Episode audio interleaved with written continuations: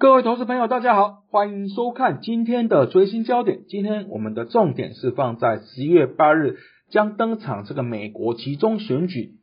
包括啊选举的重要性、选区最新的发展以及选后的影响啊，包括美股等商品的方向，都是我们将深入分析的部分了。而在美国国会啊，其实是由参议院以及众议院两院所组成，那职权是相当的。那参议院呢，代表是各州的利益。那每周有两席，目的呢是在保障呢比较小州的权益哦，而众议院则是代表民意的基础，依照人口的比例去分配。那我们将啊两院的比较整理成下列表格。那参议院部分呢，那我们知道美国有五十州，所以每周两席，总共就有一百席的席次哦。那任期的参议员是啊六年啊，每两年会改选三分之一。那主席就是副总统哦。那在参议院的职权呢？啊，跟众院主要差异在于，参院可以批准或否决总统达成的国际的条约。那对总统提名的官员，他有同意权。那另外，参议院可以决定被弹劾官员是否有罪啊。而在众院部分，它是依人口比例分配啊，总共有四百三十五席。那任期是两年了啊，任满后会全部的改选了，所以他的只能当两年。而在主席部分呢，这边是由众议员啊选举产生了，所以呢啊互选结果，所以他是。其实主要是来自多数党，而在众议院的呃职权部分，它涉及了税收以及预算的提案。那另外有权对总统以及大法官提出弹劾。在总统大选的选举人票打平的时候，就是由众议院呢投票来选出了下一任总统是谁啊？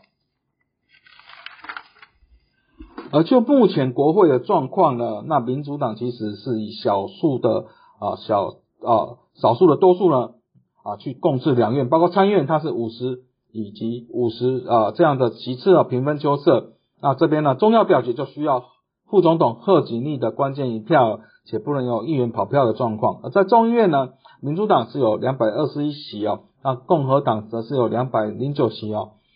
那这次的啊其中选举再有参议院部分会有三十五个席位将进行改选了。而就拜登执政的绩效啊，其实我们统计从一九九八年以来呢，它其实呢，相对于啊过去的历史平均水准，在各项指标都是低了至少十个 percent 了。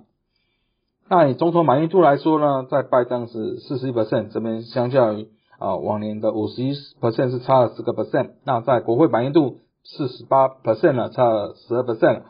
那国家满意度是十六 percent，低了十九 percent 啊，而在经济状况呢是负三十二，那过去啊的平均水准是九，所以是都是各项指标明显啊都呈现比较差的状况，也呼应到为什么啊民主党这次选举会选择这么辛苦哦。而在选举的啊发展的结果，那我们依据民调，其实呢啊目前呢看起来呢在参议院部分呢。在民主党以及共和党啊，可能会各获得了四九席，那有两席是摇摆啊的状况，也就是啊，可能是民主党，有可能是共和党。那根据民调呢，可能在民主党有五十二分的胜率，可以保持参议院呢多数的席次啊。那啊，与各呃共和党各五十席，那最终还是要靠贺锦丽副总统关键的一票。而在众议院的部分呢，根据民调呢，在啊民主党啊。以及共和党有望分别获得两百零六席以及两百一十一席，那另外有十二个是摇摆的席位。那另外根据民调呢，共和党在众院有八十一 percent 的胜率可以掌握。那看起来啊，在众院啊，共党啊看起来是胜券在握的状况啊。啊，当然会影响此次的这个民调的消长，最重要就是在啊拜登的执政的绩效，包括在通膨及经济问题。那我们看到民调，美国选民最关心的议题哈，在通膨与经济是占了七十一 percent，那另外新冠疫情占五十二 percent，卫卫生环保三十 percent，而在环境变化是二七 percent 了。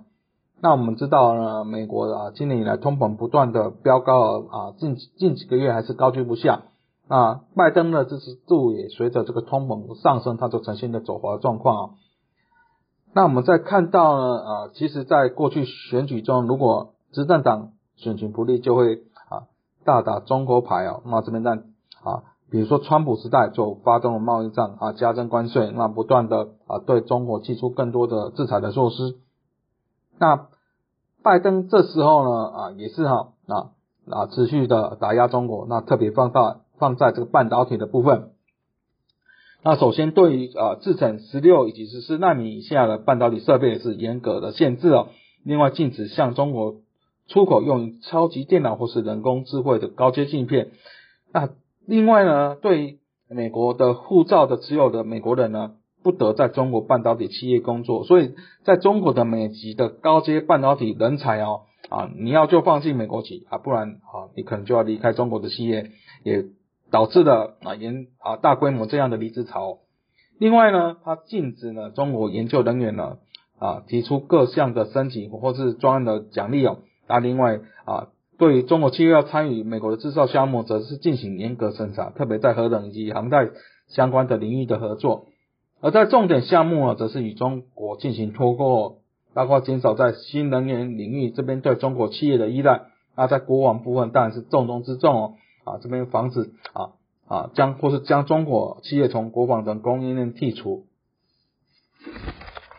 而在其中选举呢，其实呢啊以欧美国家其实存在的明显一个钟摆效应呢，也就是人民不想一党持续的独大，所以在上次选举中失败的阵营，这次选举的形势就可能会增加，如同钟摆啊向左摆之后就会向右摆啊，呈现循环不息的状况。所以我们看到在一九九零年。以来啊，其实呢啊，在统计呢，总统所属的执政党平均在中议院失去二三个席次，而在参议院呢，则是失去三个席次。